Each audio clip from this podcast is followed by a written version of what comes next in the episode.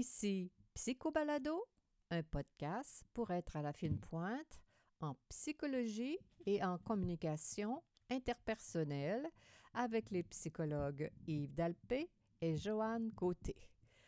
Bonjour à tous. Aujourd'hui, en ce vendredi 17 mai 2019, notre sujet principal porte le titre suivant Les belles histrioniques. Mais d'abord, Yves Dalpé nous présente succinctement quelques nouvelles tirées de recherches récentes en psychologie.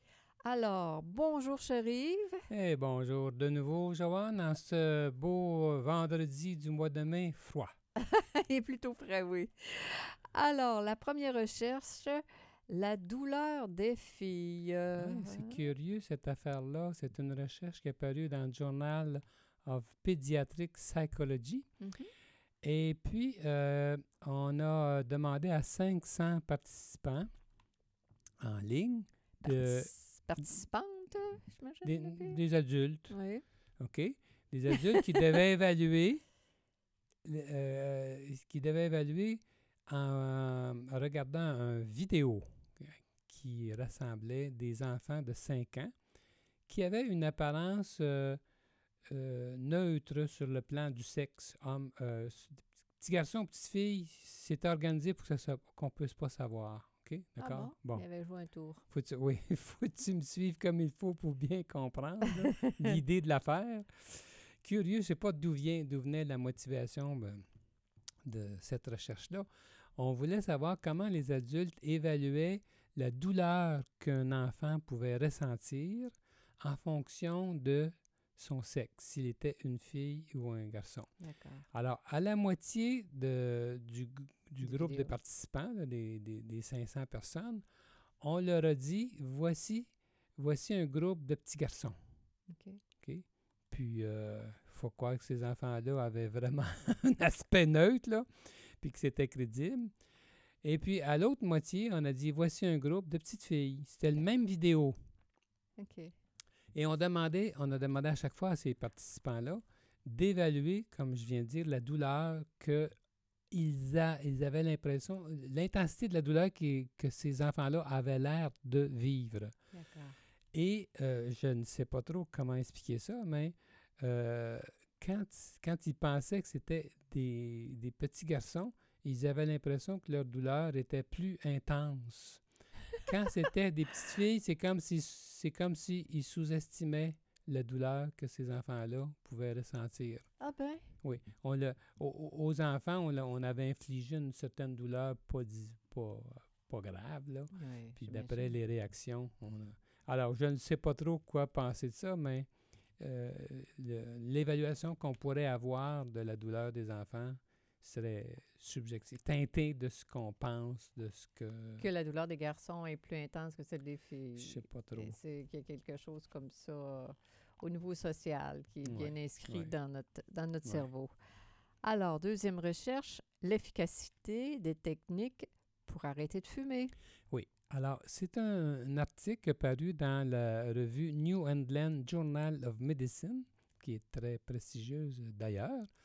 Et euh, l'objet de la, de la- de la recherche, c'était de comparer si euh, c'était plus euh, efficace de cesser de fumer avec des, mettons, des, de la nicotine de remplacement, comme avec des patchs, par exemple, là, ou encore avec euh, le, ce qu'on appelle le e-cigarette, hein, Bien le- sûr. comment on appelle ça en bon français, quoi là, en le- français, le terme? inhaler des... Oui, le mot on- m'échappe, là. Malheureusement, moi aussi. Mais on sait ce que ça, ce que ça signifie. on a l'image en notre tête. Bon, mais moi, ce qui m'a le plus intéressé dans cette recherche-là, c'est pas euh, la conclusion. On dit que on dit que euh, les, euh, les cigarettes hmm, Les fausses cigarettes, fausses- celles qui donnent la fumée puis qu'on ne se souvient pas oui. du nom. c'est ça, non? Les e-cigarettes, cigarettes électroniques, hein, Ouais. disons-le comme ça, euh, seraient plus efficaces que les patchs. Ah bon? de nicotine. Excepté que euh, si- moi, ce qui m'a le plus intéressé, c'est de voir que c'était pas si efficace que ça, ni l'un ni l'autre. aucune des manières, aucune ça. des techniques. Parce que euh, ceux qui fument, des, dans, le cas des. dans le cas. Il faut que je retrouve mon- ma statistique vite, là. Euh, c'est 9 dans un cas et euh, je pense que c'est 18% euh, dans l'autre cas, quelque chose du genre. Mais quand même, de 9 à 18, c'est quand même euh, quelque chose d'intéressant. Il y a quand même un, un bon... euh, OK, c'est bien ça. je- un je- bon oui, mais, mais, après, une, après, après un an, Mhm. ceux qui avaient fumé des cigarettes électroniques, Ouais. Il y en avait 18 qui étaient restés abstinents de la cigarette, tandis qu'avec les patchs, c'était 9,9, 10, presque 10% Ben, c'est vrai que c'est pas si efficace Non, que ça. c'est ça, c'est ça qui me frappe le plus, là, oui. Mais ça confirme un peu, moi, ce que je pense de ce genre d'affaires-là.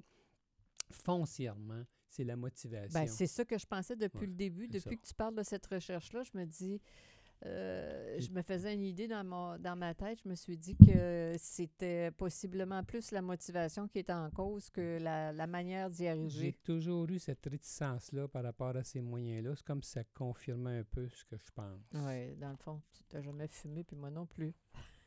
Les médias sociaux et la dépression. Euh, bon, là, ça, ça j'ai trouvé ça intéressant parce que tu sais qu'on, euh, euh, tu sais qu'on, il y a- des recherches qui disent qu'il y a un lien entre la dépression et le fait que les enfants vont passer beaucoup de temps sur Ah, les médias sociaux. C'est les enfants. OK. Oui, des enfants. Dans le cas, c'est, on a suivi des enfants de, de sixième année pendant deux ans. Et puis, euh, aussi des étudiants, euh, des étudiants universitaires euh, pendant six ans, ceux-là.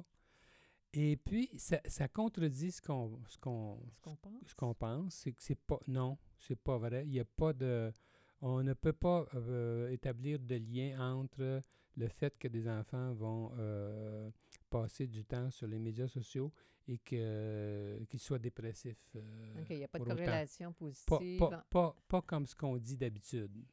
Parce qu'il y en a beaucoup qui redoutent euh, le- Le- le- Oui, les la- médias sociaux. qui la recherche contredit ça. Bon, d'accord. Alors, c'est une recherche qui est parue dans Clinical Psychological Science. Parfait. Et maintenant, on va passer à notre sujet principal. Le titre étant Les belles histrioniques, chérie. Oui. Est-ce que tu veux décrire qu'est-ce que c'est? Ce terme euh, Ben, technique histrionique, euh, euh, autrefois on disait hystérique, Voilà. et puis dans le, le- euh, on a, on a, on a fini par adopter plutôt le terme histrionique plutôt qu'hystérique, parce que euh, histrionique, ça, ça, va- ça- ça faisait référence trop aux femmes, l'utérus, les Ouais, femmes. alors que c'est distribué autant chez les hommes que chez les femmes, ce type de personnalité-là. Et puis, histrionique, ça vient d'un mot grec, histrion, qui veut dire acteur. Alors, euh, Ah, ben là, c'est belles- une bonne piste quand ouais, même. la- alors, les belles histrioniques, les belles actrices. Est-ce que les- tu veux dire que des beaux, la plupart des acteurs sont histrioniques? Ben, c'est l'idée qu'on on exagère les émotions hein, dans, ce type de personnalité-là. Ce sont des gens qui Euh, sont émotionnels, qui sont intenses. euh, Veux-tu que je donne un peu, que je résume avec le- le- les, critères du DSM, comment le DSM le, dit rapidement? Selon le DSM, l'histrionique, homme ou femme, est mal à l'aise s'il n'est pas le centre de l'attention dans son groupe. oh boy. Son expression émotionnelle est superficielle et rapidement changeante. Sa Et- manière de parler est subjective et pauvre en détails. Il dramatise, fait du théâtre et exagère l'expression de ses émotions. En outre, il est facilement influençable. Alors, on va en dire beaucoup plus là, au cours des Oui. prochaines minutes. Oui, c'est des, des, des gens qui, comme je disais, qui sont plutôt euh, émotionnels, qui ont tendance à, on pourrait dire, à exagérer les, leur, leur émotion, qu'elle que ce soit de la joie, que ce soit la douleur. On a l'impression que c'est- c'est- ils ont plus de plaisir que la moyenne ou qu'ils ont plus de douleur que la moyenne? Est-ce que ça fait du sens? C'est des personnes qui euh, sont beaucoup axées sur l'apparence, sur, sur leur apparence. Là. Autant la Euh, femme que l'homme? Oui, oui, oui, oui, c'est exactement la même chose. Euh, Pour les hommes, on, ça, ça, des machos qui vont faire valoir le- leur belle musculature. Comme mon mari. oui, qui vont attirer l'attention avec leur viri- vi- virilité amplifiée. Ah oui. Euh, mais chez les, chez les femmes, c'est les, les, les aspects plutôt euh, féminins. euh, la coquette. la coquetterie, la- Exagérée. être, sexy, là, c'est, ça l'idée. Là. Alors, euh, être le dit- centre d'attention par l'apparence physique. oui, les belles, les belles histrioniques, on, on va dire par là que ces, ces, ces femmes-là veulent être belles, veulent, euh, elles veulent absolument euh, le euh, euh, par, leur, par leur beauté. leur Alors, c'est, ça. Avec les vêtements féminins friolents, les décolletés, l'extraversion, l'émotivité. euh, elles veulent paraître euh, agréables. euh, elles sont, pour les hommes, en fait, elles sont agréables, énergisantes et excitantes. Mhm. alors, mais euh, c'est ce qu'elles recherchent. L'effet qu'elles recherchent, c'est d'attirer l'attention chez l'homme. euh, On peut dire que leur estime de soi se construit autour euh, de l'apparence, mais il y a, il y a un danger là-dedans parce qu'on vieillit tous, puis notre apparence, à un moment donné, euh, peut, peut changer, Ah oui, hein, c'est entendu qu'avec le temps, ça peut jouer des mauvais tours. autant chez l'homme que chez la femme. Oui, c'est entendu. Mais on dit que ces femmes-là sont. Ben, ces femmes-là, c'est les hommes aussi, là, mais disons, c'est, on- c'est, c'est qu'on on a tendance à parler de femmes plus parce que quand on parle d'être sexy, on parle, Ouais. pense aux femmes. Oui, mais quand on regarde aujourd'hui la, la, la tendance actuelle chez les, chez les hommes d'être musclés pour attirer les femmes, hein, j'en- j'entends ça dans mon bureau. Oui, oui. Mais C'est- c'est plus mis en valeur par ceux qui ont, qui ont la, la- la personnalité Ouais, histrionique, là, pas par la majorité des gens. Parce que c'est un trouble de personnalité. Là. Ces, gens, ces femmes-là, par exemple, vont être capricieuses, euh, elles sont avides d'excitation, de plaisir, de changement. On dit que la, nou- la, la- la- la routine normale les ennuie. Elles entreprennent de nouveaux projets avec enthousiasme pour ensuite en perdre vite l'intérêt. Mhm. Euh, c'est la même chose du côté sentimental. Les relations de longue durée peuvent être négligées au Mhm. profit de l'excitation générée par de nouvelles rencontres. Ça, c'est. Alors, ça on peut- pourrait dire qu'elles sont plus à risque de relations extra-conjugales. C'est ce qu'on ce qu'on dit. La littérature dit que euh, les histrioniques sont plus portés effectivement aux relations extra-conjugales. Elles ont de la difficulté avec l'intimité dans leurs relations amoureuses, euh, puis euh, jouant souvent le rôle de princesse ou au contraire de victime qui manque d'attention. Alors donc... la euh, princesse qui manque d'attention ou le ouais. prince qui manque d'attention. ouais, Quelque ça. chose comme ça. Puis aussi, il y a, il y a un aspect euh, qui est moins connu, c'est que leur apparence sexy puis leur jeu de séduction Mhm. euh, laisse croire à une confiance sexuelle qu'elles n'ont pas. Ah bon? C'est trompeur, Ouais. ça. Comparé à des personnes normales, les histrioniques s'affirment moins en matière de sexualité et entretiennent plus de phobie sexuelle. La peur de la sexualité, la Ouais. peur d'avoir euh, d'être excité Ils ne sont pas à l'aise avec leur sexualité, contrairement à ce qu'elles affichent. C'est tout à fait l'opposé. Leurs préoccupations sexuelles sont grandes, euh, accompagnées de dysfonctions sexuelles, de manque de libido. Euh, elles sont euh, souvent insatisfaites de leur relation sexuelle et ont tendance à être infidèles, comme on vient de dire. Ouais. Alors, il y, a- il y a quelque chose là. Comment comprendre ça? Euh, Ben, moi, je pense que c'est c'est la sexualité, c'est quoi? J'allais dire quoi? Oh mon Dieu, il y a beaucoup de choses à dire, ça se bouscule dans, dans mon cerveau. Je pas, J'ai de la misère à donner mon idée. C'est, c'est, c'est- je, je rattache ça à l'estime de soi. C'est une manière de, de construire, d'avoir de l'attention. Si je retire de l'attention de mon environnement, des hommes ou des femmes, euh, ça me fait la preuve que je compte, que j'ai de la valeur. Euh, bon, le lien avec les difficultés sexuelles, pourquoi qu'une fois dans, dans la engagé dans la sexualité, que, que ça ne fonctionne pas? Il y a, il y a plusieurs hypothèses, sûrement. Euh, Oui, le- le- il y, a- il y a comme deux idées que tu viens d'amener. La première, euh, quand, quand tu parles de L'estime de soi versus l'estime de soi, c- ça, l'attention. ça- ça, c'est fondamental. C'est que moi, ce que j'en comprends, c'est que la- la- l'histrionique va euh, euh, utiliser le côté sexy de sa personne pour euh, se revaloriser, pour Mhm. attirer la, la- Pourquoi c'est si nécessaire d'attirer l'attention? C'est que la personne manque de confiance en soi, Mhm. puis sachant à quel point c'est puissant, le désir sexuel, hein, c'est Mhm. c'est très fort, ça attire l'attention. Effe- Effectivement, ça marche. Alors, ça rehausse son, son, son estime d'elle. Mais le, le, le hic là-dedans, c'est que la personne en avant euh, si- euh, euh, peut mal décoder.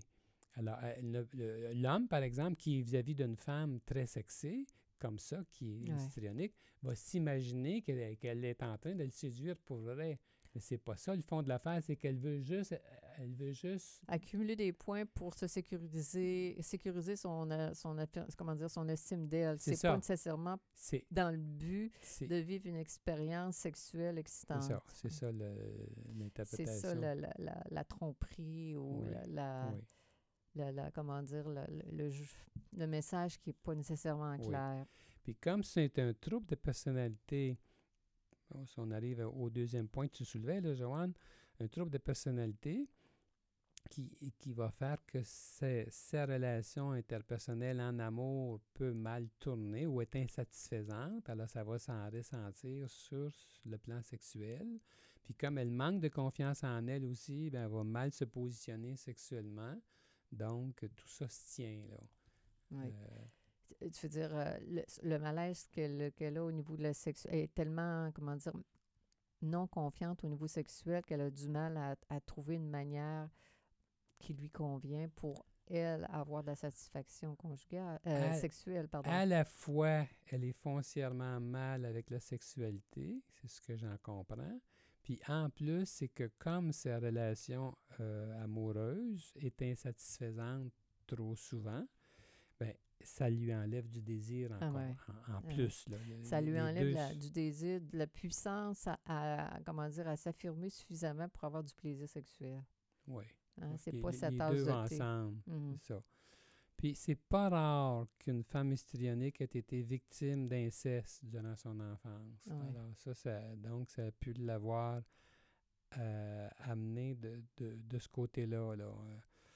Euh, euh, Euh, Ben, ça a pu, comment dire, euh, diminuer son désir sexuel. oui, dans le sens, c'est ça que je veux dire. Ça a pu, ça a pu l'amener à être méfiante par rapport au à la désir. sexualité, au voir ça de désir, façon négative. désirer son conjoint, désirer un homme, c'est, c'est comment dire, s'avouer peut-être comme étant, entre guillemets, salope, je sais pas, quelque chose, ça, réactive des, des traumatismes, euh, des Oui, conflits euh, Absolument. profonds. Puis aussi, son expérience, ses expériences peuvent euh, lui avoir euh, donné une idée négative du désir de l'homme aussi. Ouais. Désir de l'homme égale manipulation, exploitation, et non amour. Moi, j'ai déjà eu une cliente, euh, entre autres, qui avait subi l'inceste comme ça avec son père de façon assez importante. Et puis, euh, quand elle, euh, elle m'exprimait que quand elle détectait le désir dans les yeux d'un homme, Ouais. tu sais, que- qu'elle avait pu allumer d'ailleurs, elle, ouais. euh, ben, elle le méprisait en son fort intérieur parce que celui-ci, ben, c'est comme s'il confirmait une fois de plus que les hommes étaient tous des, entre guillemets, des cochons. Ah ouais, c'est hein. c'est, euh, euh, les hommes sont comme si les hommes étaient, étaient méchants s'ils avaient, manière de se s'ils avaient du désir. Ouais, de se venger quand même aussi. Là, c'est quand tu provoques le désir chez euh, une personne, euh, chez, chez l'homme, dans ce cas-ci, c'est comme une manière de garder le contrôle, de, de se retirer. C'est comme une manière de, de se venger euh, du père qui n'a pas su euh, faire la différence entre une enfant et euh, une adulte au niveau de la sexualité. Ouais. Hein, Euh, malheureusement. Il- y, a bien, il y a bien des blessures euh, dans ces situations-là. Absolument. Mhm. Alors donc, il ne faut pas être dupe là, devant les charmes trop féminins ou trop masculins Ouais. d'un histrionique, car euh, ces attitudes et ces comportements font partie d'un ensemble malsain. C'est un trouble de personnalité, hein? Quand c'est, ouais, ben parce que ça peut être joli quand même de voir un, un bel homme qui est bien, qui est bien mis, qui, est- qui a de la fierté, ou une jeune euh, ou une femme qui, qui est coquette, mais sans comment Ouais. dire, qui est aussi capable de, de, de puissance intellectuelle ou de Ah, oui, puissance euh, oui. interpersonnelle, qui est capable de, euh, de mettre ses limites, là, Oui. qui n'est pas euh, essentiellement dépendante de ses charmes pour construire son estime de soi. Oui, mais c'est le problème avec ces gens-là. là. On, a affaire ici à une personne charmante à première vue, mais qui recherche l'attention, change facilement d'humeur, est capricieuse, superficielle, manipulatrice, exhibitionniste, séductrice, impulsive. Ouais. Alors, faut. si c'est. euh, c'est. euh, Comment aider une personne qui euh, se, se, comment dire, se retrouve dans cette, euh, cette catégorie-là? Ben, moi, je pense qu'il faut l'aider à prendre conscience de- de- du fait que ces attitudes-là sont, sont maladroites, sont mal ajustées, sont- lui, faire, lui faire voir d'où ça vient, Exactement. puis qu'il n'y a pas juste des bons côtés à ça, là, euh, attirer l'attention, ça peut être intéressant sur le coup, mais peut être mal jugé en plus. En plus. C'est- Puis, euh, alors donc, euh, puis souvent, c'est, les- les histrioniques vont, vont dire que c'est le- leur conjoint qui est jaloux. C'est, c'est, on- Oui, c'est pas ses souvent. attitudes à elle qui sont déplacées, mais c'est son, son conjoint qui n'a pas un bon, une bonne évaluation. Elle ne réalise pas l'effet de ces petits jeux de séduction sur lui. Lui, ça, ça l'inquiète, puis euh, Ouais. c'est comme si c'était lui qui était de travers. ça, c'est vrai aussi.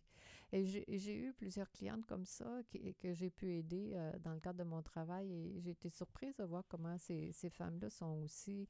Il y avait beaucoup, j'ai eu beaucoup, c'est drôle, premières de classe qui étaient comme ça aussi, des femmes avec euh, un bon jugement, mais qui se donnaient pas la permission de, de, de dépasser ces, comment dire, ce, trop de séduction pour. Ben, C'est le danger. Le danger, c'est que les, euh, les histrioniques peuvent être mal, peuvent être diminués. On- on- on- ils peuvent passer pour pas si moins intelligentes qu'elles qu'elles le sont. Ça, en réalité. Moi, je suis oui, ça, d'accord. c'est de valeur, là, parce qu'elles ne méritent pas ça. Oui. Objectivement parlant. Ben non, personne ne mérite ça. On pourrait peut-être finir euh, avec une note positive, hein, Joanne? cher Parce qu'il y a des aspects positifs associés à cette personnalité. Ben, c'est des gens agréables, c'est des gens qui Oui. sont vivants, c'est des gens qui vont mettre de la vie, c'est vibrant aussi. Personnes vibrantes, Des personnes qui ont en Mm. apparence une joie de vivre, ont de la facilité à avoir du plaisir. avoir des contacts interpersonnels, qui vont mettre de la vie au sein d'un- d'une famille, d'un groupe, euh, d'un milieu de travail. souvent des personnes charmantes, euh, même charismatiques. Ouais. Euh, alors, ces qualités-là peuvent être utilisées à bon escient, d'ailleurs, dans des professions qui nécessitent de, de l'attention des autres. Par exemple, on en retrouve beaucoup dans le monde du spectacle, Ouais. dans la vente aussi. Oui, je trouve. Hein, ça- exactement. Et puis, on- même dans l'enseignement. Ah bon, ça, ça me Hein, être en avant, là, donner un spectacle comme professeur, il y a, hein, il y a- quelque chose là. oui, oui, oui. Et, euh, alors, puis, euh, on a déjà peut-être parlé un petit peu de ça, de la dynamique de couple qui peut, que peuvent vivre ces femmes-là, par exemple, qui vont se retrouver souvent avec des conjoints qui sont au contraire euh, très, très consciencieux, sinon trop consciencieux, trop Mhm. travaillants, et Mhm. puis qu'elles réussissent à amuser. Alors, euh, donc. Il peut avoir une belle complémentarité avec euh, certains types de personnalités obsessifs-compulsifs. Hein? C'est, à ça que tu réfères euh, Oui. par ton exemple. Si on veut euh, le voir de façon positive, on peut, mais on sait que ça peut tourner au vinaigre aussi. Là, parce oui, que parce si- qu'elle peut le trouver ennuyeux. Et, ben, Et lui, il peut le trouver, euh, il peut la trouver niaiseuse Euh, ou ouais, là, il superficielle peut, ou la ça peut c'est ça, là, Mm. ça peut dégénérer. Au début, ce couple-là s'attire, puis pour- pour- par la suite, là, ils vont se dénigrer l'un l'autre, puis ils vont se faire souffrir l'un l'autre. Euh, mais c'est des choses qui se travaillent. C'est ça l'intérêt d'aller consulter en thérapie. Des- nous, nous, comme psychologues, on peut détecter ces enjeux-là, ces types de personnalités-là, tout ça. Et puis, mine de rien, on peut travailler là-dessus pour aider chacun à, à se percevoir de façon plus, euh, plus ben, à changer d'attitude pour que ça soit plus, euh, euh, Plus équilibré. euh, plus équilibré, plus satisfaisant, que les gens sortent de leur, disons, de, de leurs attitudes qui sont euh, négatives et qui sont euh, dysfonctionnelles. euh. Exactement. Alors, c'est voilà pourquoi ça peut être intéressant de consulter, parce que souvent, évidemment, les, les, les, les personnes qui, sont histrioniques euh, ne, se, ne se doutent pas de ça. Qu'elles Euh, souffrent ou qu'elles font souffrir le- les autres par leur attitude. Ils ne réalisent pas qu'elles Ouais. portent ce trouble de personnalité. Oui, enfin, il y aurait bien d'autres choses à dire. Sur Ah. ça, on va s'arrêter, cher ami. Alors, c'était donc aujourd'hui, c'était Psycho Balado avec les psychologues Joanne Côté et Yves Dalpé. Euh, nous sommes psychologues cliniciens en pratique privée à Québec. Pour plus d'informations sur qui nous sommes, sur nos livres, sur nos services et nos podcasts, consultez notre site web www.dalpécoté.com. Alors, bonne semaine à chacun de nos auditeurs et on se dit À bientôt. à vendredi prochain.